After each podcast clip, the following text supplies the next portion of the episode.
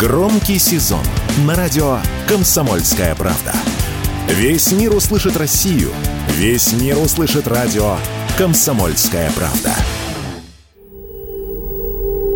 Российские аптеки начали отказываться от продажи психотропных препаратов.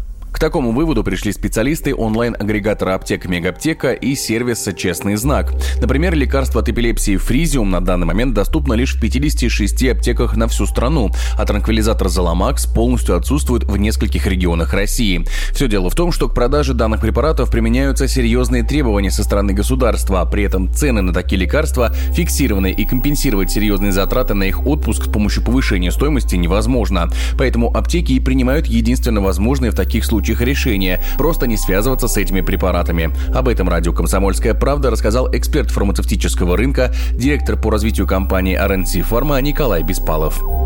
Проблема в том, что очень серьезные сложные требования предъявляются к аптечным учреждениям, которые хотят заниматься подобным ассортиментом. И если компания хочет соблюдать требования, это очень затратно. Здесь необходимо иметь специальное помещение, специальную систему учета вести. Работники несут определенную меру ответственности, в том числе юридическую. Конечно, себестоимость работы такой организации, она достаточно высокая, при том, что большинство из препаратов, цены на них регулируются государством, и каким-то образом регулировать рентабельность этой деятельности аптека, по сути, не может. Единственный правильный, так сказать, вывод, к которому они приходят, ну, проще вообще не работать с данным ассортиментом. И, соответственно, в общем-то, идет такой отказ.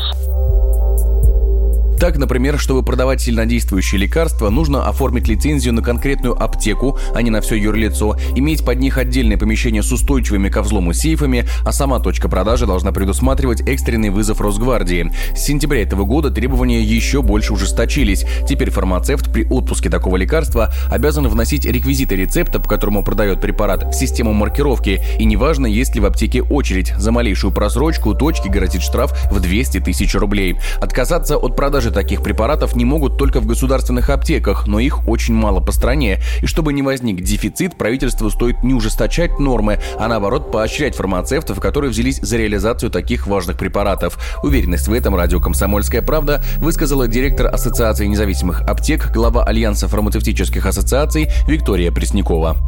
Тут э, должен быть комплексный подход, стратегически продуманный, и диалог между государством и бизнесом. Возможно, это какое-то государственно-частное партнерство. Возможно, это какие-то преференции. Ведь э, за рубежом доплачивают обязательно либо государство за все это, за социальную функцию, за наркотики, за сильнодействующие, либо государство, либо страховые компании.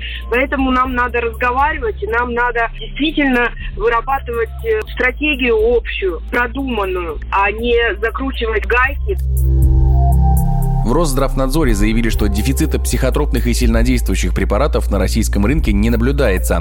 По данным ведомства, в этом году количество введенных в оборот упаковок соответствует прошлогодним показателям. Однако на деле россиянам не всегда удобно ездить за лекарством, которое хоть и есть, но продается только в двух аптеках другого региона.